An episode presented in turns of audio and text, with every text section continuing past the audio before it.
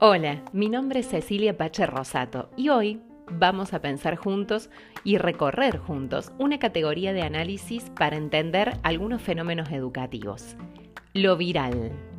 ¿Qué es lo viral y por qué estamos tratando de conectar esta categoría con el campo educativo? Va a ser el corazón de este podcast.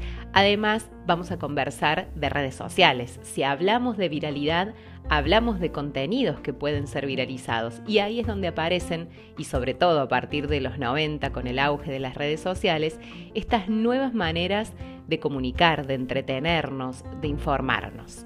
Si hablamos de redes sociales, estamos hablando también de una tendencia cultural, de fenómenos narrativos breves.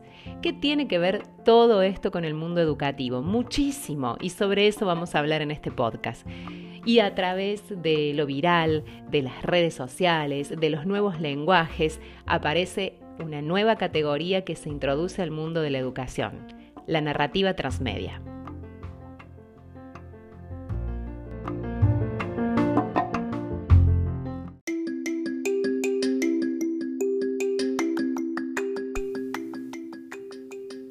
En su libro Lo Viral, Jorge Carrión nos cuenta que en la década del 90 y proveniente del mundo del marketing, surgió este concepto de lo viral. Concepto que después creció y llegó a ser más popular con el auge y la explosión de las redes sociales. Este mismo autor, Jorge Carrión, propone la viralidad como una categoría para analizar los fenómenos actuales, tanto económicos, sociales, culturales, políticos, y nosotros vamos a analizar desde esta categoría de lo viral a los fenómenos o procesos educativos. Nos preguntamos y nos vamos a preguntar a lo largo de todo el curso y de este podcast qué intencionalidades didácticas podemos encontrar en lo viral y cómo podemos usar las redes, ¿sí? este objeto cultural vagamente identificado como define Jorge Carrión, para diseñar, para armar propuestas educativas, propuestas de capacitación que contengan las redes sociales, estas tendencias culturales actuales, para enseñar. Magio habla de otro concepto, Mariana Magio, de la didáctica en vivo. Esta didáctica que se mm, construye a partir de la puesta en marcha de una experiencia, de la documentación de esa experiencia, de la reconstrucción narrativa de esa misma experiencia, para después volver a documentar y volver a analizar. Una didáctica en vivo que toma o retoma las tendencias culturales para rediseñar o para reinventar, dice Mariana Maggio, las prácticas educativas, las prácticas de la enseñanza. Quédate con nosotros.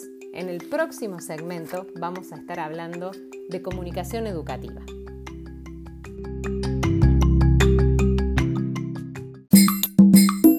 característica, mejor dicho, son una, dos, tres, cuatro, cinco características que tienen los contenidos que Italo Calvino en Jorge Carrión define como contenidos virales. ¿Qué características tiene que tener un mensaje, una foto, una imagen, un video para volverse viral? Primero, tiene que estar disponible para las audiencias. ¿sí? Por lo tanto, se difunde a través de algún tipo de dispositivo. Tiene que estar disponible siempre. Estos contenidos son portátiles, es decir, yo los puedo llevar conmigo en el celular, en la compu.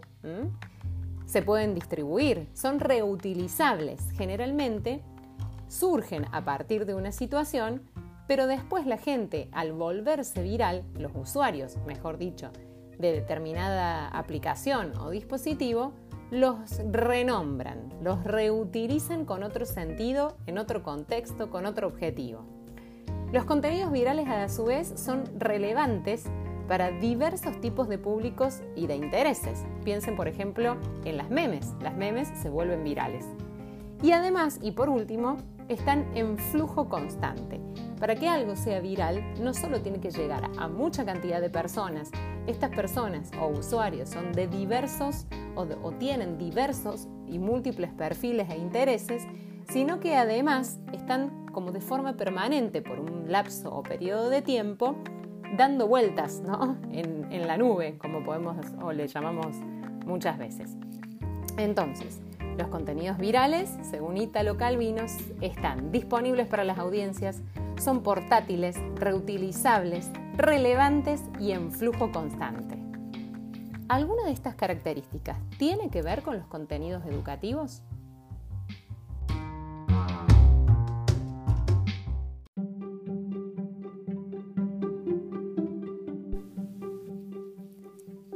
Seguimos pensando juntos cómo usar las redes sociales para enseñar. Y antes de continuar, voy a plantear otra pregunta. ¿Qué pasaría si un contenido o eh, un conocimiento producido en el contexto del aula, sea presencial, virtual o en un modelo híbrido, si alguno de esos contenidos se volviera viral, se volviera viral, ¿qué pasaría? ¿Para qué serviría? ¿Qué sentido tendría que la producción de conocimiento, por ejemplo, después de una investigación que realizas con tus estudiantes, eh, se vuelva viral y por lo tanto salga del aula. Ya no sea el trabajo para el profe o el trabajo que me pidió el profe, sino que esa producción de conocimiento se compartiera con toda la comunidad, tanto local como global. ¿Lo pensaste alguna vez?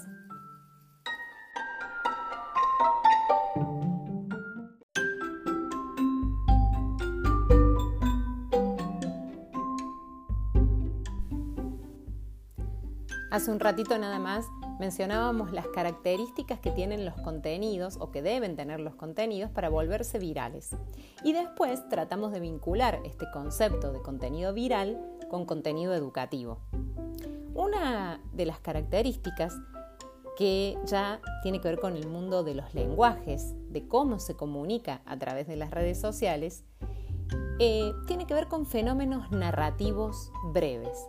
Cuando hablamos de fenómenos narrativos breves, hacemos referencia tanto a narrar de forma textual, es decir, escribiendo, a narrar de forma audiovisual, con imagen y sonido, o con imagen sola, como una foto, y hablamos de fenómenos narrativos breves también en los audios, en, en la voz viralizada. Y si pensamos en este contexto de pandemia, ¿cuántos mensajes hemos enviado y recibido a través de WhatsApp. Allí la voz está viralizada. ¿sí? Allí mandamos un mensaje y recibimos y a veces hasta nos reenviaron mensajes o discursos construidos por otras personas.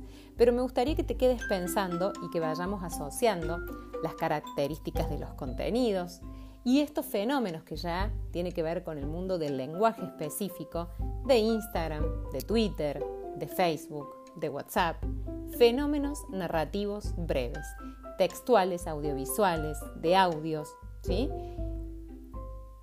Y te pido que te detengas allí. Pensa, ¿para qué usan las redes sociales tus estudiantes? ¿Para qué usas vos las redes sociales? ¿Y qué pasa cuando usas el cuerpo y la voz? Porque si algo ha pasado también este año en pandemia, es la cantidad de videos y de videollamadas y de encuentros a través de Meet, de Zoom, a veces con pocas personas, a veces más multitudinarios. ¿Cómo se usa el cuerpo, la voz, la palabra cuando se vuelve viral?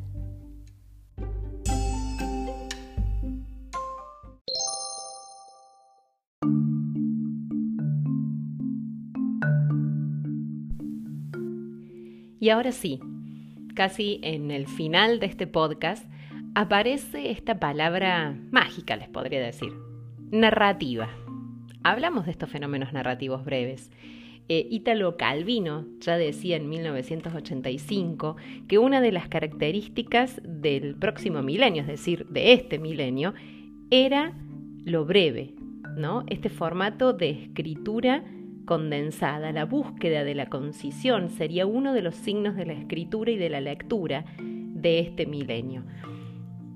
¿Qué les parece si proponemos la clase, entonces, nuestras clases, como una construcción narrativa, según mencionaba Rebeca Anijovic hace muy poquito en un, en un congreso en el cual se presentó? Esto de tratar la clase a través de una historia, de un problema, del análisis de un caso, de retos, de preguntas potentes, preguntas socialmente significativas y cognitivamente desafiantes. Y aquí entonces sí es donde comenzamos a conversar sobre la narrativa transmedia. Esta narrativa que propone diversos recorridos y diferentes tipos textuales. Concretamente, ¿qué es la narrativa transmedia? Bueno, es esto, una historia, una pregunta, un reto, en diversas formas de contar. Pasa en diversas plataformas, es una historia en múltiples plataformas. Por eso comenzamos hablando de redes sociales, porque ellas nos van a ayudar a contar esta narrativa.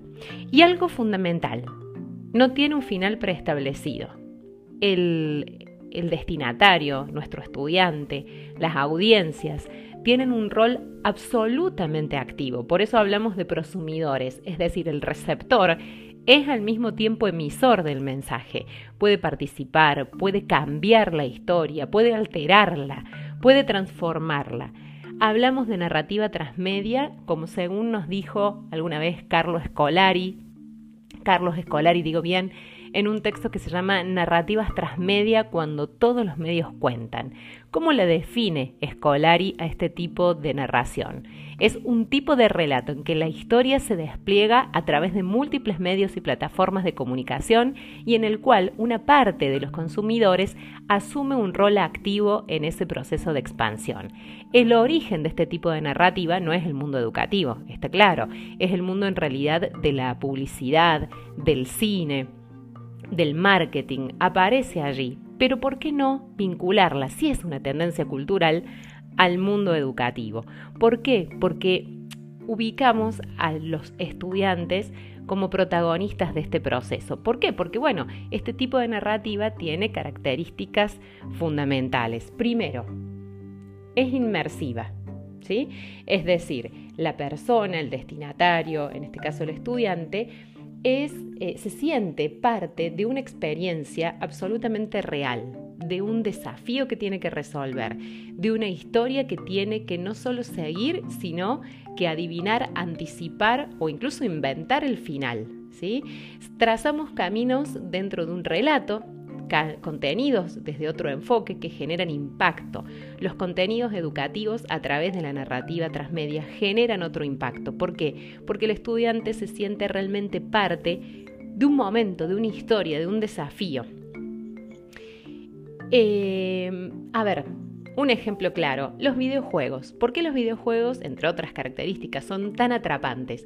Porque cuando uno está jugando, se siente parte de la historia, uno siente que es ese protagonista, que es ese, mm, no sé, guerrero que está a punto de resolver y de rescatar al prisionero. Uno es el dueño y, tiene el control de la historia según diversos caminos que puede tomar. Es decir, no hay una sola resolución, sino que las decisiones que como, como jugador yo estoy tomando en ese momento pueden determinar ese tipo de final. Otra característica de este universo narrativo es que es expansivo, ¿sí? Por eso hablamos de múltiples plataformas. No ocurre en un solo lugar, sino en varios al mismo tiempo, y como el destinatario tiene control sobre la historia, la puede llevar a otro lugar, es decir, puede nacer en nuestra clase y volverse viral. Por eso comenzamos hablando de esta categoría de análisis para entender los fenómenos actuales educativos. Bueno, es atrapante, ¿no les parece? Eh, es expansiva también porque los destinatarios pueden ser externos a nuestro espacio curricular, a nuestra materia. ¿Por qué? Porque una vez que ese contenido, esa historia, ese desafío está en las redes y por lo tanto es viral, los docentes tenemos que asumir esa pérdida de control.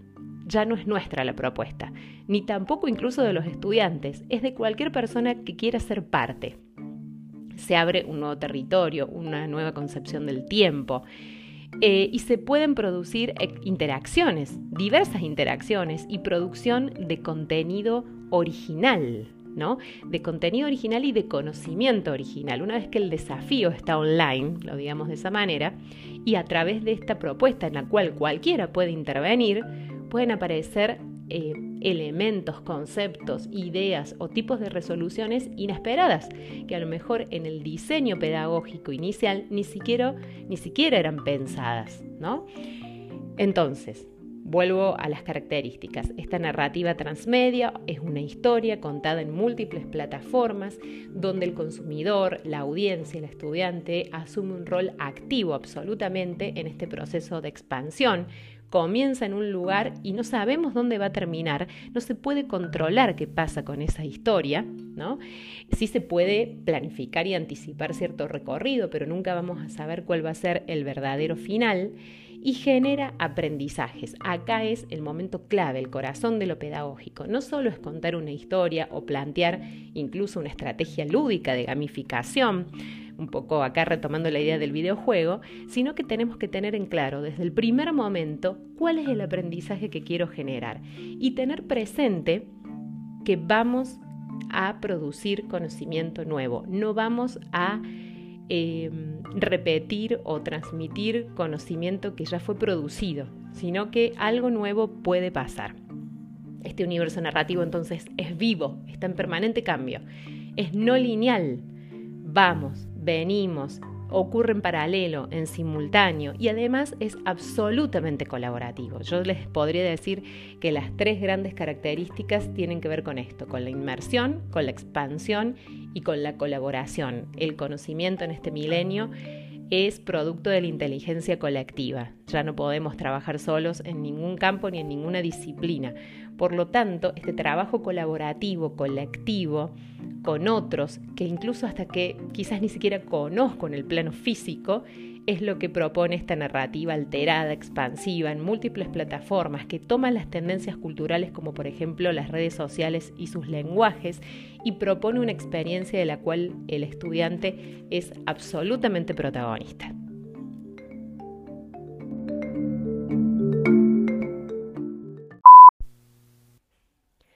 Hablamos de lo viral Hablamos de contenidos virales y sus características.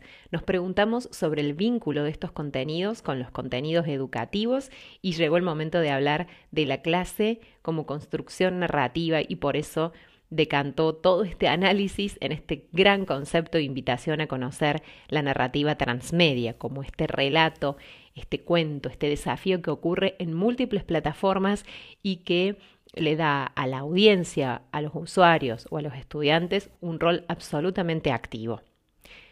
Los invito entonces, ahora sí, me parece que ya estamos más preparados para vivir una experiencia transmedia. Para eso nos vamos a encontrar el próximo miércoles a partir de las 18 en nuestra clase virtual, por eso tanto que hablamos de viralidad, la clase también es online y virtual en el Instituto Cultura Contemporánea. Allí nos vamos a encontrar para vivir una experiencia transmedia y para eso necesito que antes del miércoles no solo escuchen este podcast, que ya está terminando, sino que también me busquen cecilia.pacherosato en Instagram, porque allí hay un video, mi cuenta es pública, así que no va a haber problema, me van a poder, eh, van a poder acceder al video, a eso me refiero. Hay un video que podríamos decir, es el primer paso para vivir esta experiencia. Vamos a comenzar este recorrido a través de Instagram. Ya empezó en realidad. Ya les llegó un audio a través de WhatsApp y ya este podcast está utilizando otra red social que es Spotify. Ahora vamos a Instagram. Allí tienen que buscar el video, que es mi última publicación, y escuchar, a ver allí qué pasa, cuál es la propuesta, hay una pregunta, hay un desafío, con qué se van a encontrar. Los invito entonces a vivir esta experiencia de narrativa transmedia. Nos encontramos el miércoles a las 18 en el Instituto Cultura Contemporánea.